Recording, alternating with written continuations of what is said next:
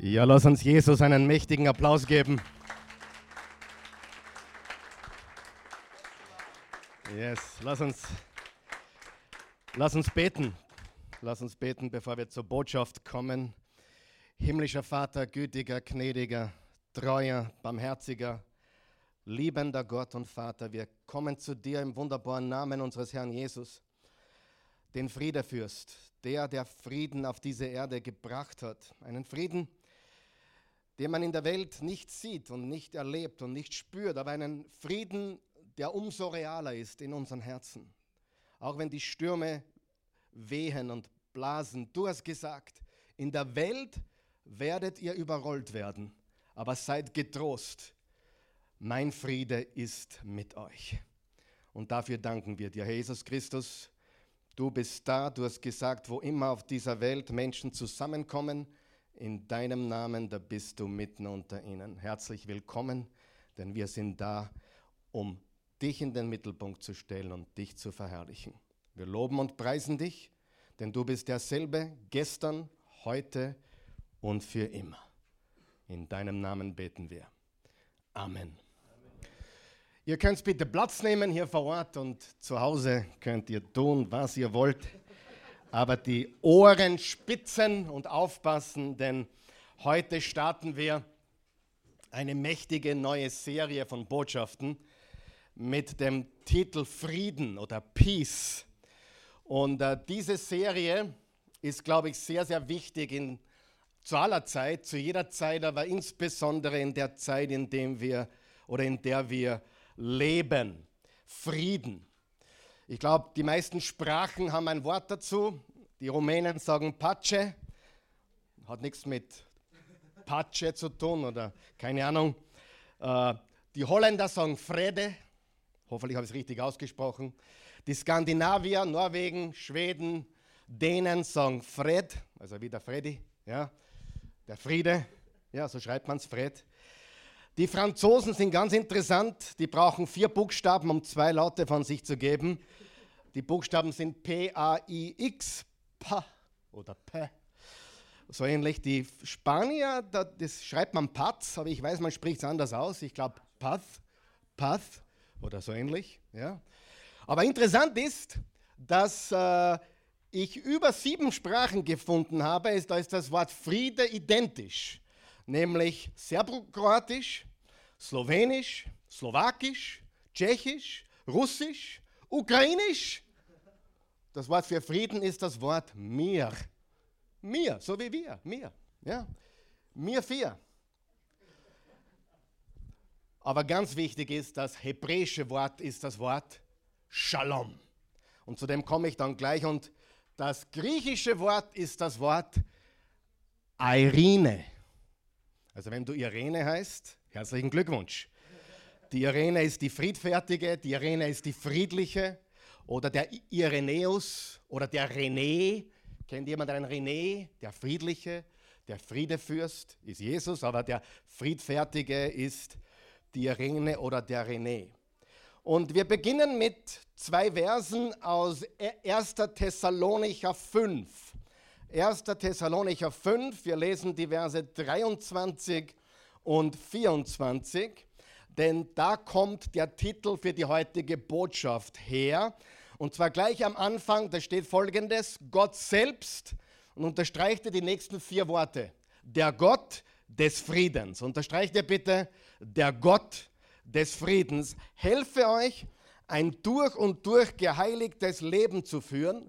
Er bewahre euer ganzes Wesen, Geist, Seele und Leib. Der Mensch ist Geist hat eine Seele, Verstand, Wille und Gefühl und lebt in einer Hütte, in einem Körper, in einem Leib, damit, wenn Jesus Christus, unser Herr, wiederkommt, nichts an euch ist, was Tadel verdient. Vers 24, pass auf, der, der euch beruft, ist treu. Unterstreicht ihr bitte, er ist treu. Er wird euch ans Ziel bringen. Er ist der Gott des Friedens. Und ich habe noch eine andere Übersetzung, die ich lesen möchte nämlich das Buch, so heißt die Übersetzung, eine moderne Übersetzung, da steht es folgendermaßen, er selbst, der Gott des Friedens, möge euch ganz und gar auf seine Seite ziehen und prägen.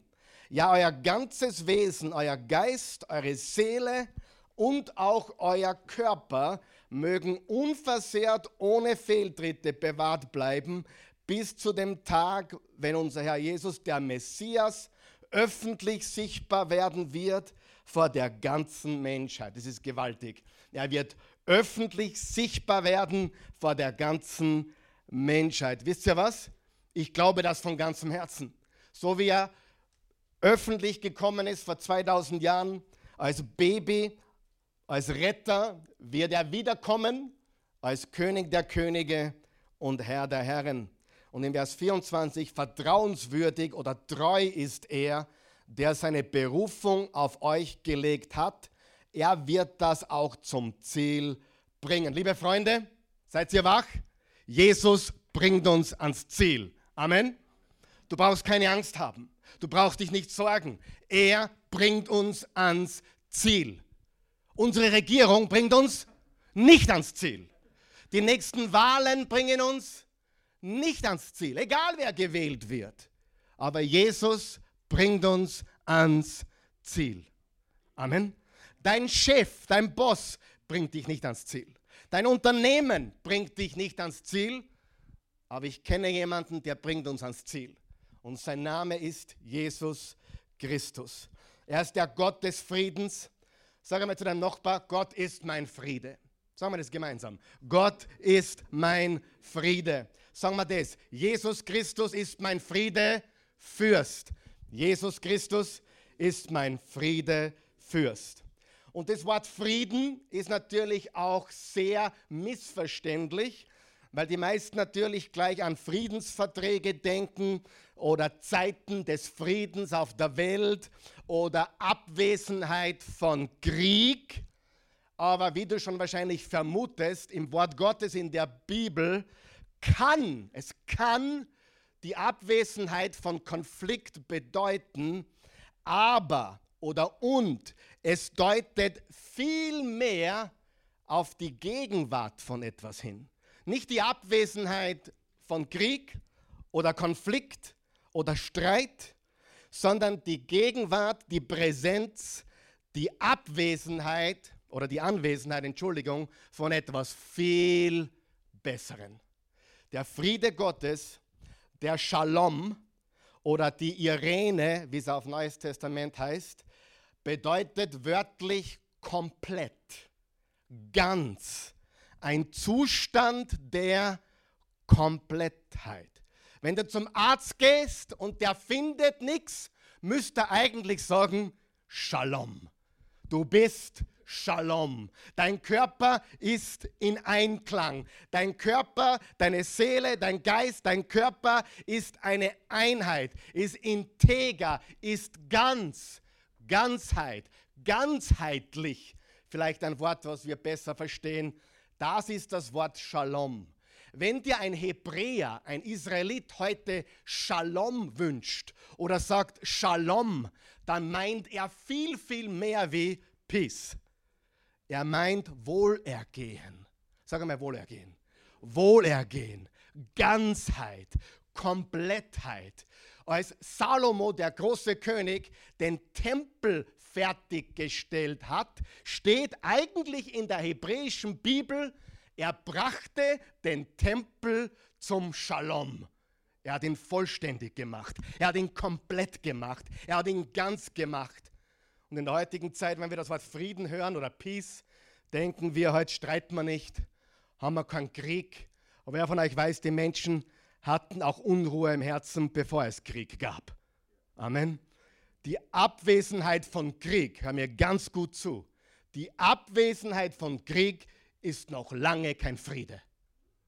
Und die Anwesenheit eines Krieges ist noch lange kein Grund, nicht im Frieden zu leben denn der Friedefürst lebt in unserem Herzen. Ich glaube, dass diese Botschaftsserie die nächsten Wochen, und wer weiß, wie lange wir darüber reden werden, wir werden ausführlich über Shalom sprechen, über Frieden sprechen, über den Peace sprechen, weil es in der heutigen Zeit so wichtig ist, dass wir verstehen, was das bedeutet.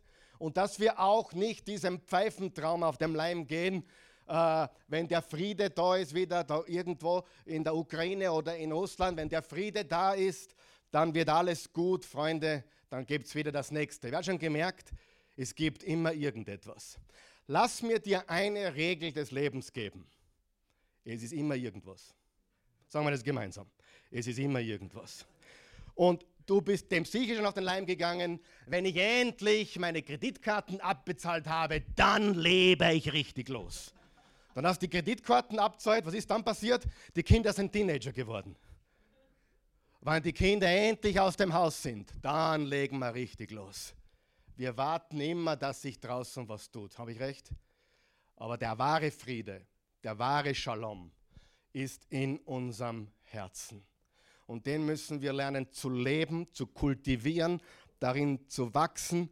Äh, wenn zum Beispiel ein Israelit seine Schafe gezählt hat, seine Herde gezählt hat und es war keines abgängig und nichts hat gefehlt, dann hat er, hat er gesagt, meine Herde hat Shalom. Sie ist ganz.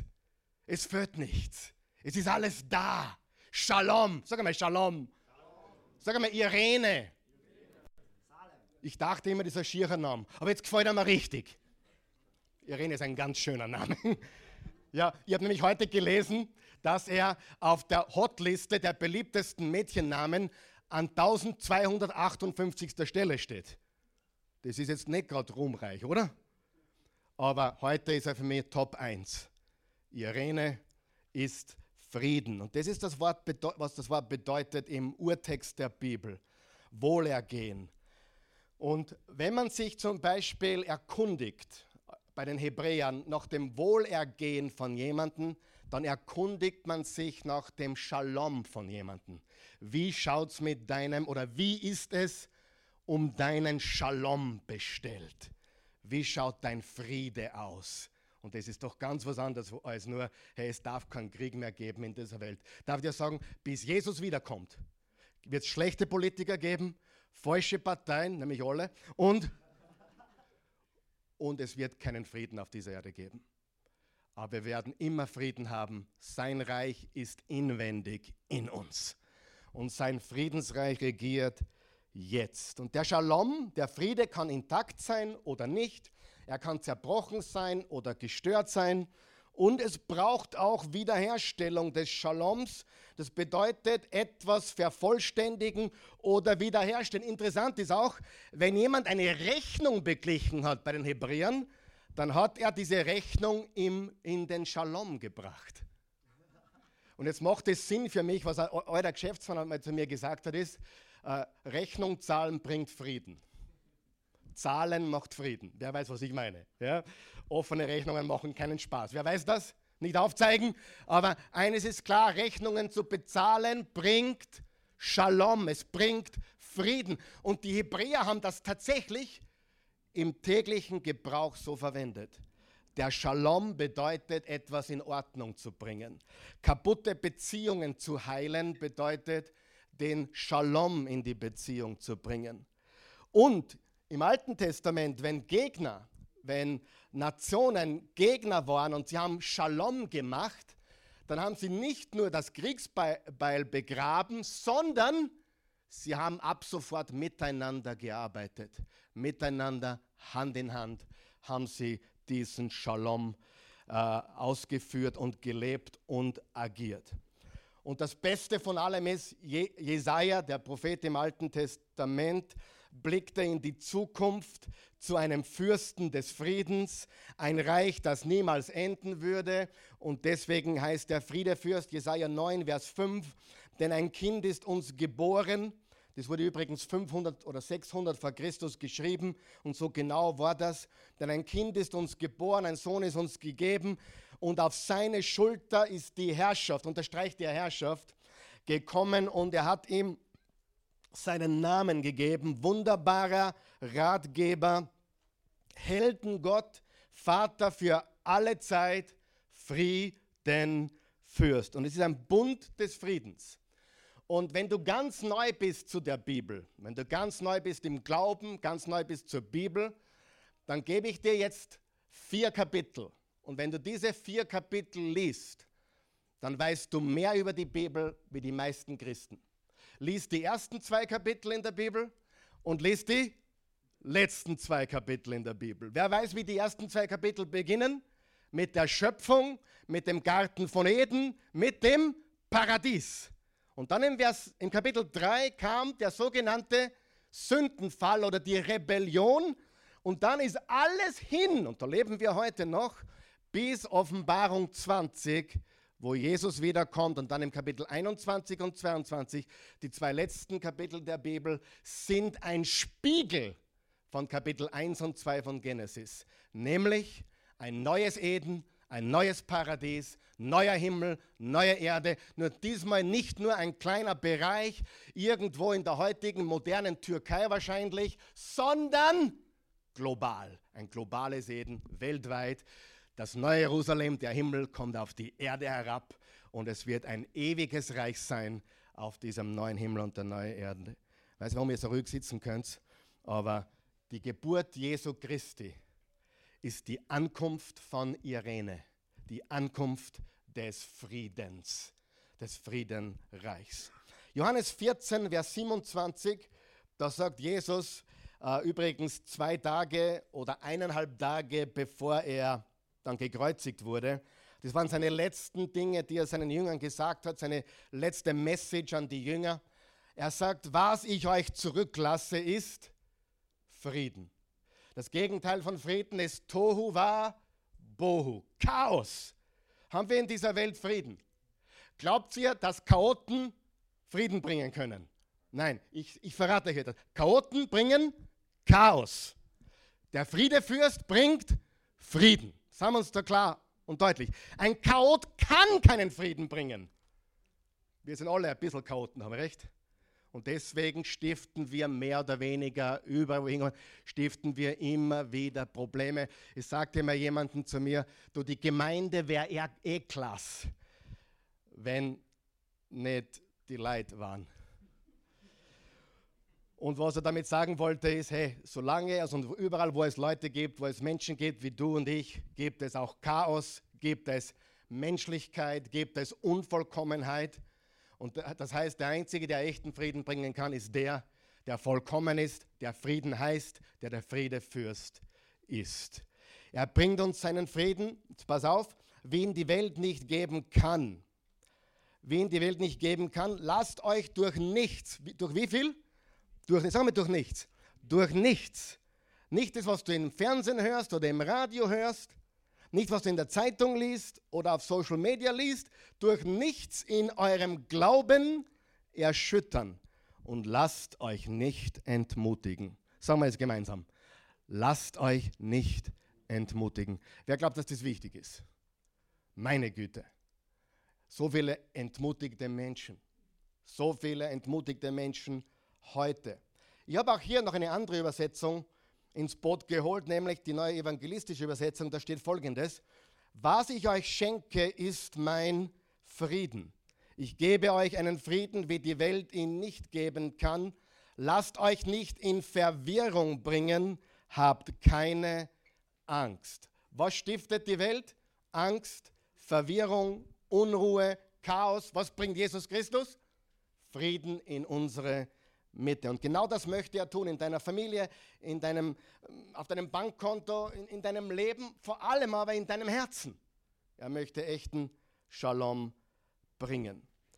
Und die Apostel, allen voraus Paulus, behaupteten, dass Jesus Frieden gemacht hat, als er am Kreuz starb und wieder auferstand. Im Römer 5, Vers 1 hat Paulus gesagt, sind wir nun aus Glauben gerecht gesprochen, so haben wir was haben wir? Frieden mit Gott. Was haben wir? Frieden mit Gott durch unseren Herrn Jesus Christus. Lesen wir das noch einmal.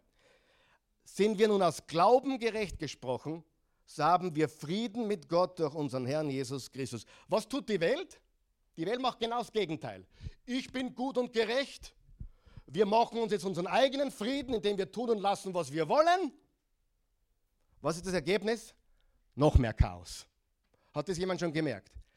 Ist jemandem schon aufgefallen, dass was Gott läuft, nicht funktioniert? Ich frage nur, ich wollte nur in den Raum, dass das nicht ganz funktioniert, was gerade abgeht. Ist euch das schon aufgefallen? Es wird auch nicht funktionieren. Ja? Und manchmal fragen mich Leute, welche Partei willst du? Sage ich, sag ich da nicht. Es geht dir auch nichts an. Aber ich sage da, auch die Partei, die ich wähle, die bringt keinen Frieden. Weil es nur ein Reich gibt, das Frieden bringt, nämlich das Reich Jesu Christi. Amen. Und Jesus war kein Sozialist und Jesus war kein, kein Kommunist und Jesus war kein, kein Freiheitlicher und Jesus war kein Grüner. Jesus hat sein eigenes Reich, seine eigene Agenda und das ist es. Punkt Ende. Amen. Ganz einfach. Und trotzdem bitte gewählen, damit man nicht sagen kann, wir hätten nicht gewählt. Das ist wichtig. Ja? Epheser 2, Vers 14 da steht folgendes, ja, Christus selbst ist unser Frieden. Das wäre ein kurzer Vers, kurz genug für einen Kühlschrank vielleicht, was der? Zum Hinbecken, ausdrucken. Ja, Christus selbst ist unser Frieden. Jesus selbst ist unser Irene, unser Friede, unser Shalom. Und was wir verstehen müssen ist, es gibt zwei Ebenen von Frieden laut Wort Gottes. Ich rede jetzt nicht von dem Frieden, was die Welt daher spricht, sondern ich rede jetzt von dem, was die Bibel uns sagt, was Jesus uns sagt. Zwei Ebenen mit Frieden. Ich werde es erklären, vielleicht verstehst du es nicht gleich, ich habe es auch nicht gleich verstanden, weil es sehr ähnlich klingt, aber es ist ein großer Unterschied. Und das erste ist, was ist das erste? Frieden mit Gott. Und das Wort mit ist sehr wichtig. Durch Jesus hast du diesen Frieden, egal wie du dich fühlst. Du sagst, bei mir ist es richtig turbulent. Hier ist die Wahrheit. Wenn du Jesus Christus vertraust, wenn er dein Retter ist, hast du Frieden mit Gott. Amen. Der Friede mit Gott gehört uns. Mit anderen Worten, gute Nachricht, er hat nichts mehr gegen dich. Er ist nicht böse auf dich. Natürlich, er hat was gegen die Dinge, die du noch tust, keine Frage. Ich habe nichts gegen meine Kinder, aber gegen einiges, was sie tun oder nicht tun. Aber sie sind meine Kinder. Ich liebe sie 100 pro, bedingungslos. Ich werde sie nie aufgeben, ich, egal was sie tun oder nicht tun, egal wie schlimm es ist. Sie sind meine Kinder. Amen. Und Jesus hat gesagt, wenn ihr, die ihr böse seid, eure Kinder liebt und ihnen Gutes gibt, wie viel mehr euer Vater im Himmel. Und ich sage dir, Frieden mit Gott ist etwas, da hast du auch nichts dazu beigetragen, außer dass du sagst, ja, ich will. Ja, ich bin dabei. Ja, ich vertraue auf den, der für mich am Kreuz gestorben ist, der meine Schuld getragen hat, der mein Stellvertreter geworden ist. Darauf vertraue ich. Ich bin nicht gut genug. Meine eigene Gerechtigkeit sind nichts als dreckige, schmutzige Kleider. Jesaja 64, Vers 6. Ich vertraue auf seine Gerechtigkeit. Ich vertraue auf sein Werk, denn meine Werke reichen nicht. Amen. Das ist der Frieden mit Gott. Bitte.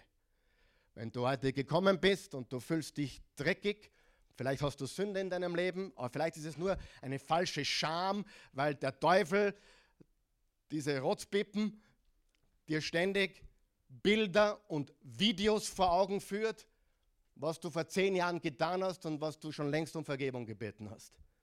Amen. Er ist ein super Videomann und ein guter, guter Archivist, kann alles rausholen, aber schick ihm heim. Und wenn er, wenn er sagt, was du, wenn er dich an deine Vergangenheit erinnert, dann erinnere du ihn an seine Zukunft. Frieden mit Gott. Das hast du. Punkt. Ende der Diskussion. Schauen wir uns das an, was die Bibel dazu sagt. 2. Korinther 5. Vielmehr wissen wir. Was wissen wir, Paulus? Wenn jemand zu Christus gehört, das ist die große Frage, gehörst du zu Christus? Nicht gehörst du zur Kirche, nicht gehörst du zur Oase, nicht liest du deine Bibel, sondern gehörst du zu Christus. Seht ihr einen Unterschied? Ganz wichtig. Jetzt sage ich was Schockierendes, aber ich bin nicht so naiv, dass ich glaube, dass jeder herinnen jetzt heute sitzt, echten Glauben an Jesus hat. Wer ist es? War es das vielleicht? Ich weiß mehr, als du glaubst, aber Gott sei Dank weiß ich nicht alles. Zum Beispiel, mich interessiert überhaupt nicht, wer, wer wie viel gibt. Manchmal erfahre ich es natürlich. Natürlich erfahre ich es. Weil, weil, weil, aber am liebsten war mir, ich darf nie erfahren, ob du ein 5-Euro-Geber bist oder ein 500-Euro-Geber. Ich möchte es gar nicht wissen. Da geht es mir gleich viel besser, verstehst du? Verstehst du, was ich meine? Da geht es mir viel besser.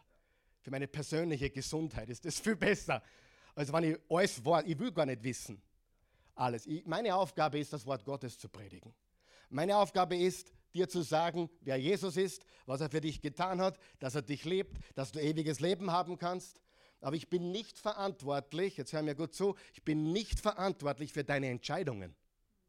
Und du bist nicht verantwortlich für meine Entscheidungen. Jeder Mensch ist verantwortlich für seine Entscheidungen. Der Friede mit Gott kommt durch Glauben an Jesus Christus. Haben wir das verstanden? Lesen wir 2. Korinther. Vielmehr wissen wir, wenn jemand zu Christus gehört, ist er eine neue Schöpfung. Das Alte ist vergangen, etwas ganz Neues hat begonnen. Das alles ist Gottes Werk. Es ist Gottes Werk, nicht dein Werk. Er hat uns durch Christus mit sich selbst versöhnt. Er hat uns mit Christus oder durch Christus mit sich selbst versöhnt. Unterstreicht er versöhnt. Was heißt versöhnt? Wir haben nichts mehr gegeneinander, oder? Es ist Frieden. Wenn sich zwei Menschen versöhnen, dann schließen sie was? Frieden. Und das hat Gott durch Jesus getan für dich und für mich. Und hat uns den Dienst der Versöhnung übertragen. Was ist unsere Predigt? Die Predigt der Versöhnung. Ja, in der Person von Christus hat Gott die Welt mit sich versöhnt und, hat, hat, und uns hat er die Aufgabe anvertraut, diese Versöhnungsbotschaft, unterstreicht ihr das, Versöhnungsbotschaft zu verkünden Deshalb treten wir im Auftrag von Christus als seine Gesandten auf. Gott selbst ist es, der die Menschheit durch uns zur Umkehr ruft. Wir bitten im Namen von Christus, nehmt die Versöhnung an, die Gott euch anbietet. Den, der ohne jede Sünde war, hat Gott für uns zur Sünde gemacht, damit wir durch die Verbindung mit ihm die Gerechtigkeit bekommen, mit der wir vor Gott bestehen können. Das ist der Friede mit Gott. Wir sind mit ihm versöhnt. Er ist nicht mehr böse auf dich, wenn er für deine Sünden bezahlt hat. Watchman Nee hat gesagt, der chinesische Prediger, der vor circa 50 Jahren verstorben ist, unsere alte Geschichte endet mit dem Kreuz, unsere neue Geschichte beginnt mit der Auferstehung. Das ist der Friede mit Gott. Wir haben Frieden mit Gott. Zweitens, der Friede Gottes. Du sagst jetzt, der Friede mit Gott, der Friede Gottes, um Himmels Willen, was ist der Unterschied?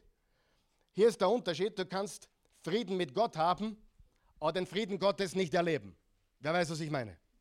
Du kannst ihn nicht erleben, weil du in Rebellion lebst, weil du die Wahrheit nicht kennst, weil du verwirrt bist, etc. Du hast Frieden mit Gott allein durch das Werk Jesu. Der Friede Gottes, in Philippa 4 wird dieser beschrieben, sorgt euch um nichts, sondern lasst in allen Lagen eure Bitten durch Gebet und Fürbitte mit Danksagung vor Gott laut werden. Jetzt pass auf. Und der Friede Gottes, unterstreicht ihr das bitte? Der Friede Gottes, der alles Verstehen übersteigt, wird eure Herzen und eure Gedanken bewahren in Christus Jesus. Zum Schluss, liebe Brüder und Schwestern, was wahr ist, was achtenswert, was gerecht, was lauter, was wohlgefällig, was angesehen, wenn immer etwas taugt und Lob verdient, das bedenkt oder daran denkt. Das heißt, der Friede Gottes ist das Ergebnis von gewissen Dingen. Wie viel der Wahrheit kenne ich? Johannes 8, ihr werdet die Wahrheit erkennen und die Wahrheit wird euch frei machen. Und wenn der Sohn frei macht, ist wirklich frei. Johannes 8, Vers 36. Der Friede Gottes ist das Produkt auch, wie wir leben, was wir tun, unseres Gebetes, unseres Gebetsleben. Der Friede Gottes kann gegenwärtig spürbar sein oder auch nicht. Und wenn er nicht spürbar ist, dann denkt darüber nach, warum das so sein könnte. C.S. Lewis hat gesagt, ist übrigens der Mann, der die Chroniken von Narnia äh, geschrieben und wo es auch die Filme gibt. Ein gewaltiger Jesus-Nachfolger gewesen. Gott kann uns keinen Frieden ohne ihn geben, weil es so etwas nicht gibt. Ich liebe das. Gott kann uns keinen Frieden ohne ihn geben, weil es so etwas nicht gibt. Und in Jesaja 26, Herr, du gibst Frieden dem, der sich fest an dich hält und allein dir vertraut. Ich fasse zusammen. Der Frieden mit Gott ist positionell. Da wohnst du. Egal wie stürmt oder bläst oder was auch immer, das bist du. Du hast den Frieden mit Gott. Amen. Der Friede Gottes ist praktisch und persönlich, was du erlebst, der erlebte Friede. Deine emotionale Gesundheit, deine psychologische Gesundheit, deine beziehungsmäßige Gesundheit. Wenn ich dir einen Tipp geben kann, arbeite primär an deinen Beziehungen. Und zwar zum ersten mit Gott, mit Jesus. Wie macht man das? Indem du in der Früh, bevor du irgendwas aufdrehst oder aufmachst, betest. Suche ihn früh am Morgen. Ich glaube mir, wie die ersten Minuten des Tages, so der Rest des Tages. Wer weiß, dass das stimmt? 100 Pro. Das ist so wahr. Das ist das eine. Und je besser deine Beziehung zu Jesus ist, umso besser werden auch deine Beziehungen sein zu deinen Mitmenschen und vor allem zu deiner Familie. Amen. Wenn mir jemand sagen will, ich habe eine super Beziehung zu Jesus, aber mit den Leuten komme ich nicht aus, habe ich ein großes Problem. Du auch? Hoffentlich. Denn es steht geschrieben, liebe deinen Nächsten wie dich selbst, aber vorher steht noch etwas. Liebe Gott über alles, liebe deinen Nächsten wie dich selbst. Und darum ist es so wichtig, dass wir uns diese Dinge anschauen. Was ich dir auch ans Herz legen möchte, sind die Psalmen. Ich liebe die Psalmen. Das Gebetsbuch der Hebräer, auch für uns heute. Alle Höhen und Tiefen werden darin beschrieben. Übrigens am kommenden Mittwoch im Livestream gibt es Psalm 11, Vers für Vers Bibelstudium. Und ich möchte uns heute kurz darauf einstimmen. Ich möchte dir vier Punkte geben, die dir wirklich viel Kraft, Freude und Frieden bringen werden. Und dafür möchte ich zuerst Psalm 11 lesen und dann schauen wir uns diese vier Punkte gemeinsam an. Bist du bereit? Psalm 11. Bei dem Herrn habe ich Zuflucht gefunden. Wie könnt ihr dazu mir sagen, Flieh in die Berge wie ein Vogel. Denn sieh doch, die gottlosen Mörder spannen den Bogen, legen den Pfeil auf die Sehne und zielen. Sie versuchen im Zwielicht, wo keiner sie sieht, auf die zu schießen, die ein aufrichtiges Herz haben. Wenn jede Rechtsordnung zerstört wird, was kann dann ein Mensch, der nach Gottes Willen lebt, noch ausrichten? Doch der Herr ist in seinem heiligen Tempel, im Himmel hat der Herr seinen Thron. Von dort beobachten seine Augen prüfend die Menschen. Ja, der Herr prüft den, der nach seinem Willen lebt, doch wer sich von Gott abwendet und Gewalt liebt, den hasst er aus tiefster Seele. Er wird die Gottlosen in tödliche Gefahren stürzen, Feuer und Schwefel wird sie treffen und der heiße Wüstenwind verbrennt sie. Denn der Herr ist gerecht und liebt gerechtes Handeln. Wer aufrichtig ist, wird sein Angesicht sehen. David hat diesen Psalm geschrieben und er war inmitten einer ganz gewaltigen Versuchung, nämlich eine ganz große Versuchung im Leben. Ich hatte diese Versuchung schon oft, du vielleicht auch. Es ist die Versuchung aufzugeben, das Handtuch zu werfen, zu sagen, ich will nicht mehr. Ja, ich mache was anderes. Als Pastor hat man das jeden Montag. Nein, Spaß. Nicht jeden Montag, aber an manchen Montagen. Kommt darauf an, wie gut ihr zu mir wart am Sonntag. Aber die Versuchung aufzugeben geht in diesem Psalm gewaltig hervor. Und in diesem Psalm haben wir, oder sehen wir Davids Kampf und Triumph. Sag einmal Triumph. Man kann überwinden. Wir sind mehr als Überwinder durch Christus. Aber Davids Kampf und Triumph über eine starke Versuchung. Gott nicht zu vertrauen und sich in gefährlichen Zeiten zu falschen oder weltlichen Mitteln zu bedienen. Man kann sich immer weltlichen Mitteln bedienen oder himmlischen Mitteln zu bedienen, um sich in scheinbare Sicherheit zu begeben. Und wir wissen alle, wenn wir uns weltlichen Mitteln bedienen, dann haben wir wahrscheinlich eine Scheinsicherheit, aber auch diese wird vergehen. Es hat hoffnungslos ausgeschaut bei David. Saul war König und Saul wollte ihn gerade an die Wand spießen. Habt ihr schon mal gelesen in der Bibel? Er wollte ihn gerade an die Wand spießen. Das ist der Hintergrund hier. Es hat nicht gut ausgeschaut. Und er war verzweifelt, was bringt das alles noch? Und David bekommt Ratschläge hier. Wer hat auch schon Ratschläge bekommen? Von Menschen, die dich lieben. Von Menschen, die es gut mit dir meinen. Was ist der Ratschlag hier? David, flieh in die Berge wie ein Vogel. Vertschüss dich. Flieh. David ist dieser Versuchung nicht auf den Leim gegangen, sondern er blieb. Diese Ratschläge klingen vernünftig, aber sie sind falsch. Er hört sie, aber Gott sei Dank geht er nicht darauf ein. Sie meinen es gut, aber es fehlt ihnen Weisheit. Weisheit. Wer hat gemerkt, wir haben noch nie so gescheite Leute gehabt wie heute und gleichzeitig so viel Torheit wie heute. Es ist gigantisch. Man fragt sich wirklich, wie geht es? Kopf voll, Herz leer. Ich weiß nicht, was da abgeht. Aber David, was willst du machen? Es bringt sowieso nichts mehr. Es ist vorbei. Flieh. Gib auf. Und wenn du ans Aufgeben denkst, habe ich jetzt vier Punkte für dich. Was können wir tun?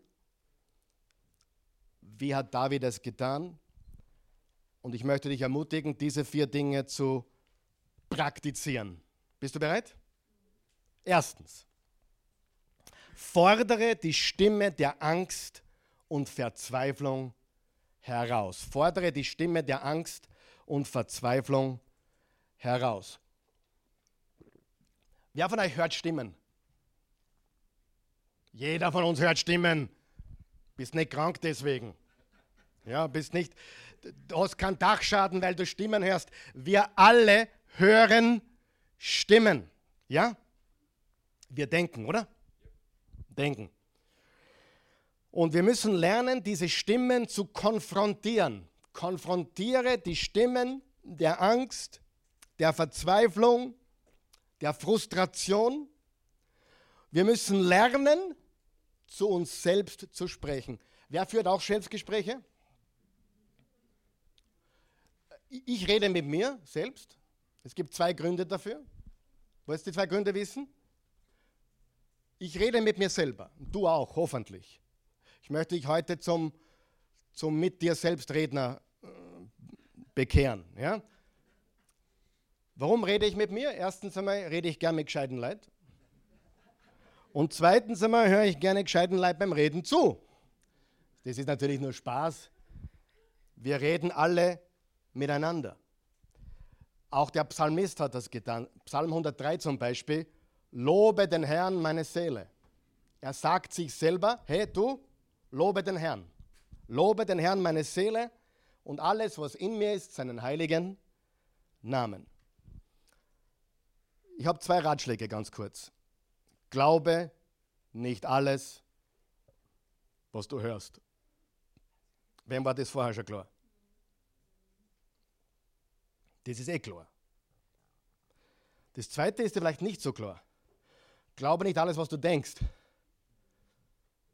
Ein Gedanke ist noch lange nicht die Wahrheit. Glaube nicht alles, was du hörst und glaube nicht alles, was du denkst. Gedanken, Gefühle sind sehr manipulativ, sehr verführerisch. Und es gibt gut meinende Menschen, Kinder, Eltern, Geschwister, Tanten, Onkeln, Oma, Opa, alle möglichen Leute, die haben gute Ratschläge für dich oder gut gemeinte Ratschläge. Interessant, dass auch Jesus solche Leute um sich hatte. Ich gebe euch zwei Beispiele. Das eine ist nicht so bekannt, nämlich im Lukas 13, da steht, da kamen einige Pharisäer zu Jesus und warnten ihn. Und bevor du sagst, na, Pharisäer, das waren ja Gegner von Jesus. Nicht alle. Jesus hatte auch Pharisäer, die ihm gut gesonnen waren. Die waren nicht alle gegen ihn. Die Pharisäer, es gab die einen, die ihn umbringen wollten. Es gab auch die anderen, wie Nikodemus, die waren ihm sehr wohlgesonnen. Und die warnten ihn und sagten, verlass die Gegend. Herodes Antipas will dich töten. Was haben sie gesagt? Geh, flieh. Der Herodes will dich töten. Geh. Was hat Jesus gesagt? Jesus erwiderte, ich liebe das nächste. Wenn ihr glaubt, ich bin manchmal tief, geht und sagt diesem Fuchs. Lukas 13, Vers 32. Geht und sagt diesem Fuchs. Das war kein Kompliment.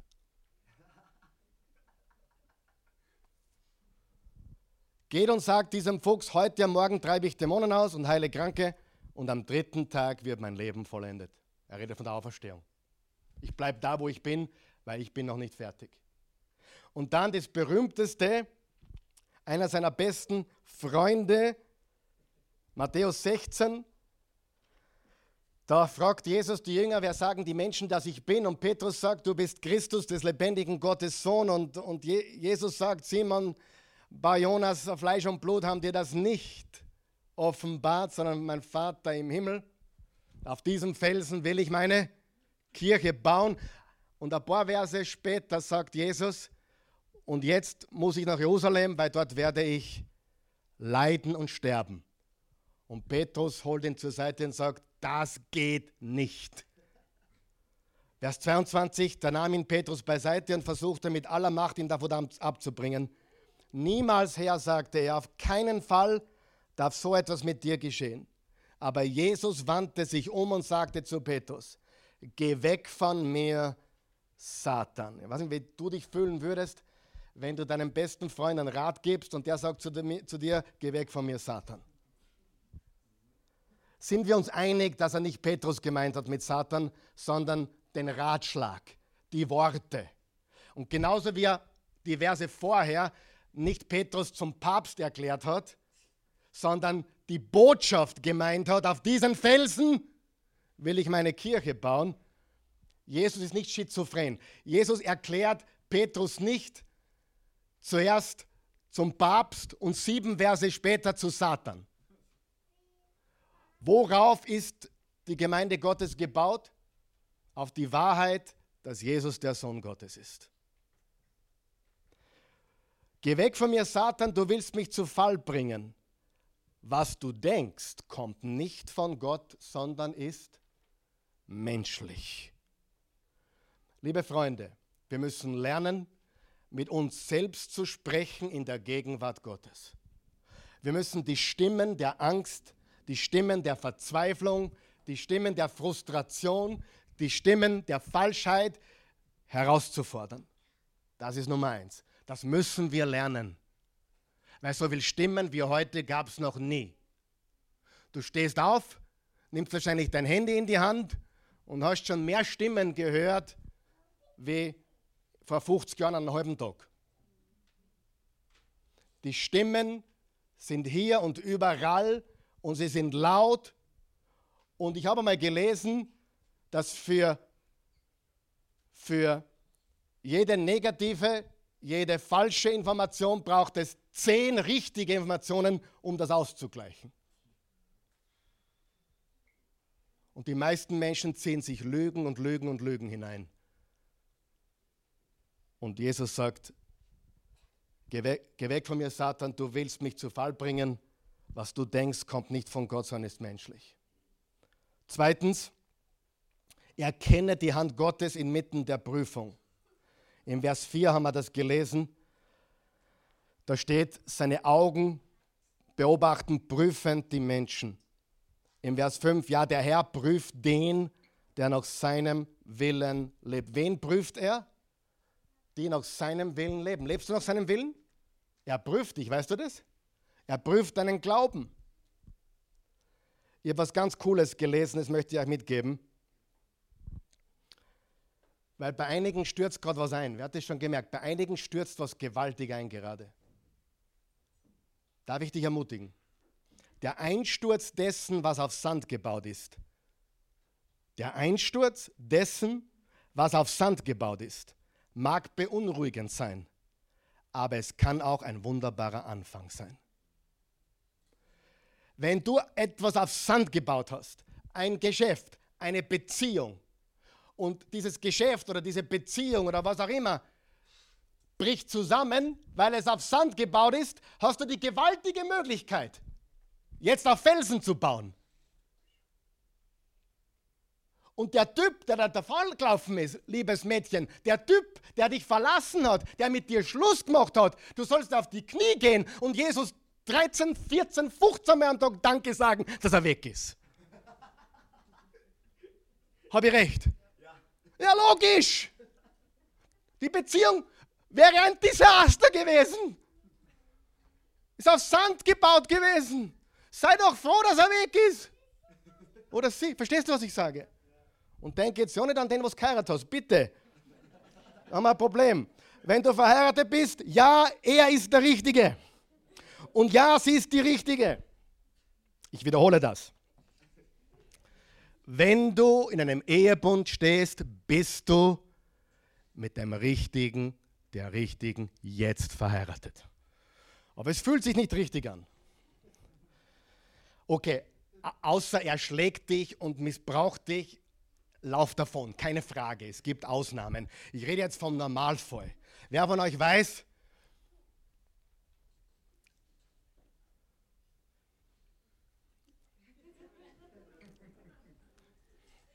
Okay. Der, Ein, der, der Einsturz dessen, was auf Sand gebaut ist, mag beunruhigend sein, mag wehtun, mag schmerzen. Ganz sicher. Aber es kann auch und ist häufig der Anfang von etwas Wunderbaren. Jetzt kann vielleicht was Besseres auf Fels gebaut werden. Das ist so ähnlich wie Menschen, die zu mir sagen, Karl Michael, ich habe meinen Glauben verloren. Sage ich, prima. Weil den Glauben, was du gehabt hast, den hast du verlieren müssen, weil es kein echter war. Oh Gott hat mich enttäuscht. War, er hat mich enttäuscht. Ich wollte eigentlich, ich, hab, ich bete seit zehn Jahren für eine wunderschöne Blondine. Und nichts ist worden. Ich warte immer noch. Gott hat mich enttäuscht. Ich verliere meinen Glauben. Diesen Glauben musst du verlieren. Das ist kein echter. Wenn du echten Glauben hast, dann stehst du in den Bergen und in den Tälern. Amen. Komme, was wolle, du stehst, weil dein Glaube ist echt und geprüft. Das beste Beispiel in der Bibel ist Hiob. Übrigens, ab 7. September werden wir zwölf Wochen Mittwochabends das Buch Hiob studieren. Vers für Vers durch die Bibel. Hiob. Ein Mann, von heroischer Ausdauer. Sag einmal Ausdauer. Oh, ist das wichtig. Glaube und Ausdauer hängen zusammen.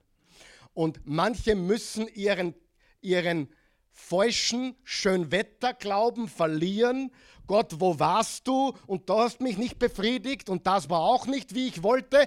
Hast du gemerkt, dass Gott nicht deinen Willen tut, sondern dein Wille geschehe?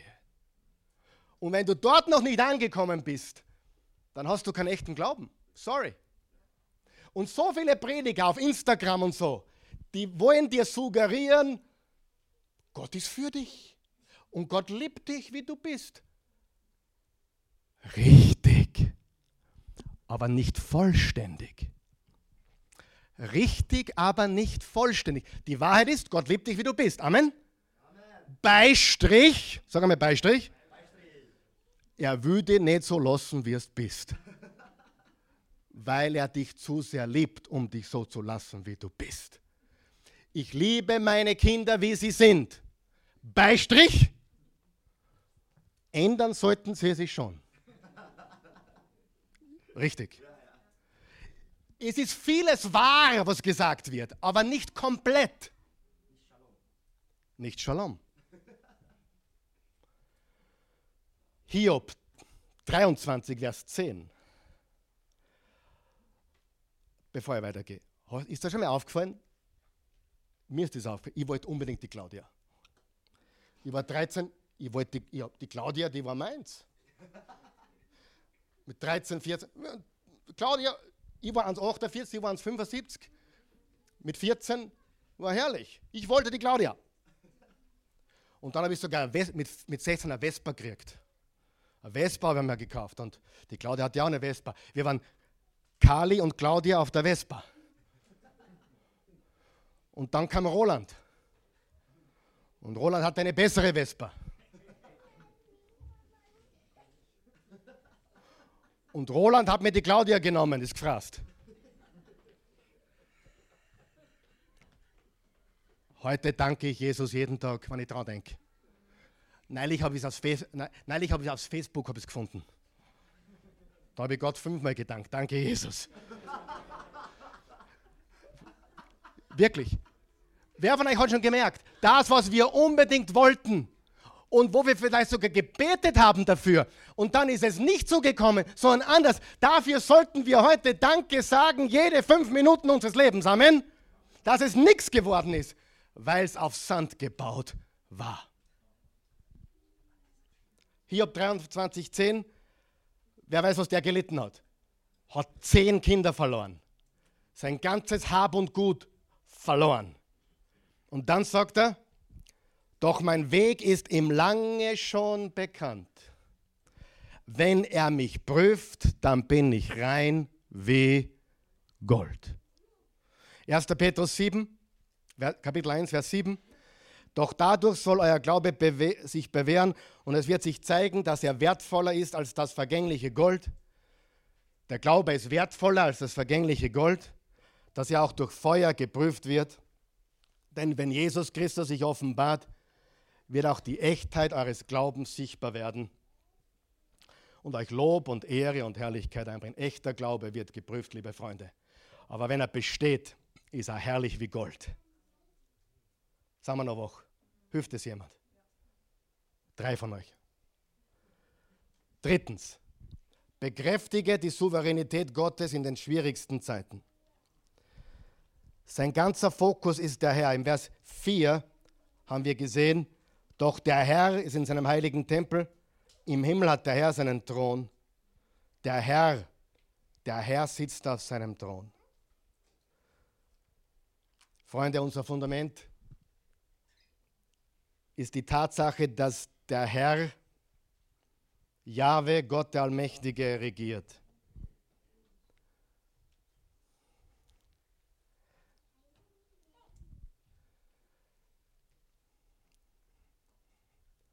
Habe ich schon gesagt, ihr sollt demnächst einmal wählen gehen.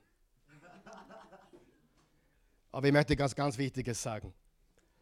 Gehen wir wählen, wählen wir das, was wir glauben, das richtig ist vom Herzen, okay?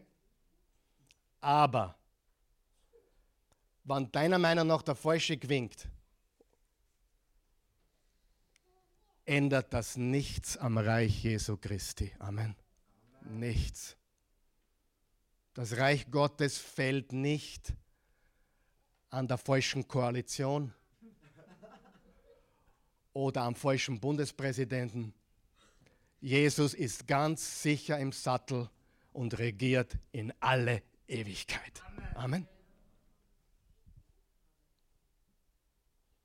Und ich mache mir echt Sorgen um Christen. Ich, ich, bin, ich, ich bin auch politisch interessiert und denke mal, was sein sollte. Glaub mir das.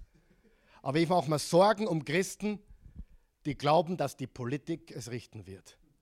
Und die werden es nicht richten, egal wer es ist. Das Reich Gottes, Jesus Christus, ist der Friedefürst in aller Ewigkeit. Amen.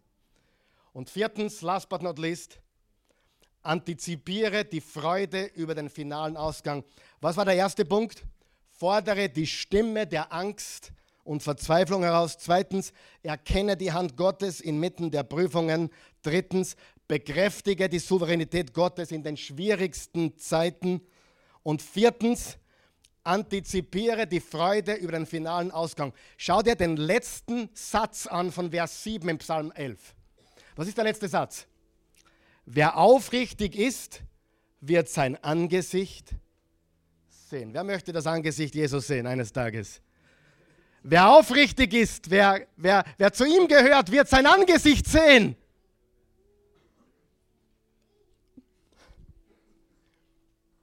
Ich habe Freude, Freunde. Ich habe Frieden. Nicht, weil da draußen alles super ist. Ich habe Freude und Frieden, weil ich weiß, wem ich gehöre. Und weil ich weiß, wie es ausgeht. Hast du schon mal einen Krimi gelesen oder geschaut und Vierig gespielt oder die letzte Seiten gelesen, damit du weißt, wie es ausgeht? Ja, das habe ich schon zig Male gemacht. Ich kenne den Ausgang. Ich möchte mit einer wahren Geschichte enden. Wahre Geschichte, gigantische Geschichte. Kannst du googeln. William M. Dyke. Ich glaube, das war in Irland. William M. Dyke ist mit zehn Jahren durch einen Unfall erblindet. Mit zehn Jahren plötzlich erblindet. Und trotzdem hat er mit Auszeichnung die Schule fertig gemacht, war einer der Besten auf seiner Universität, hat diese mit Auszeichnung abgeschlossen. Nach dem initialen Schock der Erblindung hat er sich erfangen und hat Vollgas gegeben mit dem, was er tun kann. Wer weiß, wir können nur mit den Karten spielen, die wir haben. Wir können nicht mit Karten spielen, die wir nicht haben. Wir müssen die spielen, die wir haben. Und über vergossene Milch zu weinen bringt nichts. Mit zehn erblindet, Universität mit Auszeichnung abgeschlossen, hat auf der Universität die Liebe seines Lebens kennengelernt. Natürlich hat er sie nie gesehen, aber sie verliebte sich in ihn. Sie war die Tochter eines hochrangigen Offiziers. Und wenige Tage vor der Hochzeit hat er sich einer Augenoperation unterzogen. Es wurde ihm, es wurde ihm ein Hoffnungsschimmer gegeben. Es wurde ihm ein bisschen Hoffnung gemacht, dass man etwas tun könnte gegen seine Augenkrankheit. Er hat sich eine Augen-OP unterzogen. Man wusste nicht, wie es ausgeht, links oder rechts. Und nachdem die Operation vorbei war, war er natürlich eingewickelt mit, mit Bandagen. Und er hat zu seinem Vater und zum Chirurgen gesagt, er will die Augenbinden erst runternehmen. Am Traualtar, wenn er seine Frau, die er noch nie gesehen hat, heiratet und küssen darf. Die Hochzeit, der Tag der Hochzeit war da. Er stand vorne am Altar, die Braut wurde hereingeführt, die Orgel hat begonnen zu spielen. Papa William war da, der Chirurg war da und er war mit verbundenen Augen. Und der Chirurg nimmt die Schere und schneidet in den Verband runter. Alle waren natürlich ganz gespannt, was jetzt sein würde würde er sehen können oder nicht. Man wusste es nicht. Die Bandagen waren herunter und seine ersten Worte,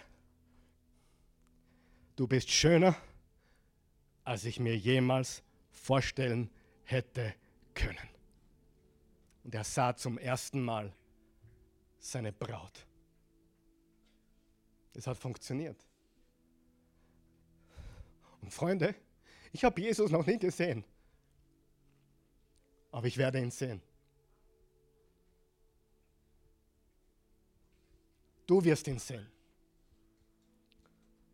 Auch wenn du jetzt nichts siehst. Wir haben ihn nicht gesehen und trotzdem vertrauen wir ihm. Wir glauben ihm. Wir sind voller Zuversicht und Spannung. Erwarten wir sein Wiederkommen. Oder wir gehen zuerst nach Hause zu ihm. Und es wird schöner sein, als wir uns jemals vorstellen hätten können. Das ist, was das Evangelium uns sagt. Antizipiere die Freude über den finalen Ausgang. Freunde, darf ich ganz ehrlich sein zum, zu uns? Die christliche Botschaft wird so falsch verwendet. Du musst glücklich sein, du musst jetzt happy sein und alles muss super sein. Nimm Jesus an und alles wird gut. Quatsch. Das Christenleben ist Shalom. Friede, Freude, nicht Wohlstandsevangelium. Echtes Evangelium. Amen.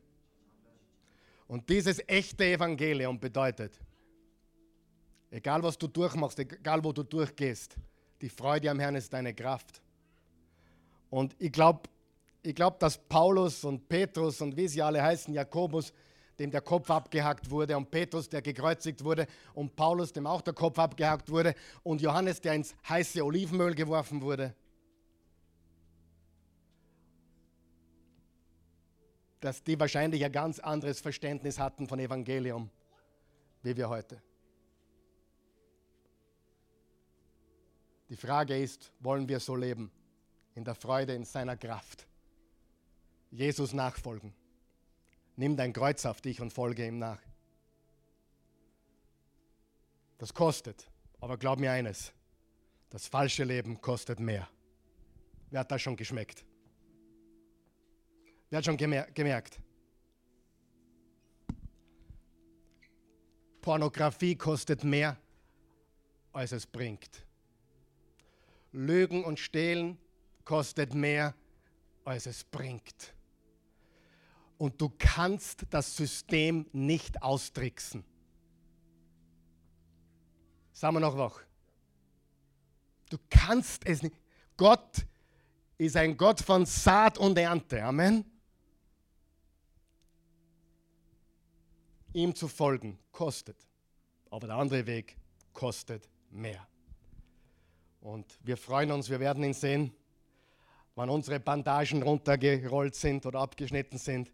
Wir werden ihn sehen, wie er wirklich ist. Halleluja. Lass uns aufstehen. Herr Jesus Christus, wir, wir danken dir von ganzem Herzen.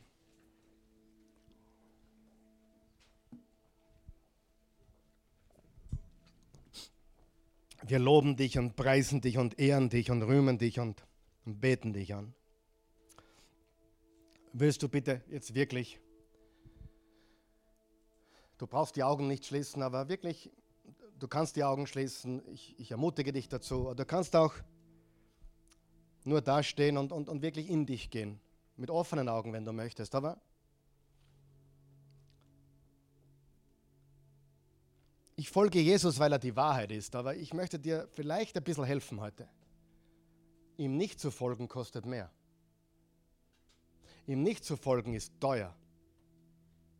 Sehr teuer. Je länger du lebst, umso mehr weißt du, dass das stimmt. Je jünger wir sind, umso mehr glauben wir, wir können es austricksen oder wir, wir sind gescheit. Wenn du Jesus nachfolgen willst, dieser Moment ist der Moment der Entscheidung für dich. Die Bibel sagt, Paulus sagt im Römer 10, wenn du mit dem Mund bekennst, Jesus Herr, und mit dem Herzen an seine Auferstehung glaubst, bist du gerettet. Jesus sagte, so sehr hat Gott die Welt geliebt, dass er einen einzigen Sohn gab, damit jeder, der an ihn glaubt, nicht verloren geht, sondern ewiges Leben hat. Dieses Leben, dieser Friede mit Gott ist ein Geschenk. Willst du dieses Geschenk annehmen? Wenn du es noch nie getan hast, ist jetzt die Möglichkeit. Zu Hause, unterwegs, wo immer ihr seid, jetzt ist die Möglichkeit, Frieden mit Gott zu machen. Darum sagt man auch in der Umgangssprache, er hat seinen Frieden mit Gott gemacht. Das bedeutet, er hat seine Schuld eingestanden, er hat um Vergebung gebeten, er hat Jesus als Erlöser aufgenommen. Frieden mit Gott machen. Frieden mit Gott. Wenn du das möchtest, bete mit uns, wir helfen dir. Beten wir folgendes. Guter Gott, ich komme zu dir Du bist wirklich gut. Du bist barmherzig. Du bist gnädig. Du bist ein lebender Vater. Und du gabst uns Jesus, den Sohn Gottes. Jesus Christus, du warst da. Du lebtest hier. Du hast nie gesündigt. Du bist ans Kreuz für unsere Sünden. Für meine Sünden. Bitte verzeih mir ich bekenne jetzt, dass ich ein Sünder bin und dass du mein Retter bist. Ich glaube das. Und ich glaube auch, dass du auferstanden bist, dass du das Grab besiegt hast, dass du ausgebrochen bist aus diesem Grab, dass du lebst, in den Himmel aufgefahren bist und jetzt zur Rechten des Vaters sitzt und uns erwartest. Als unser Bräutigam. Ich bin jetzt deine Braut. Und du erwartest mich. Ich danke dir dafür. Ich danke dir, Jesus. Ich gehöre jetzt dir. In Jesu Namen. Amen.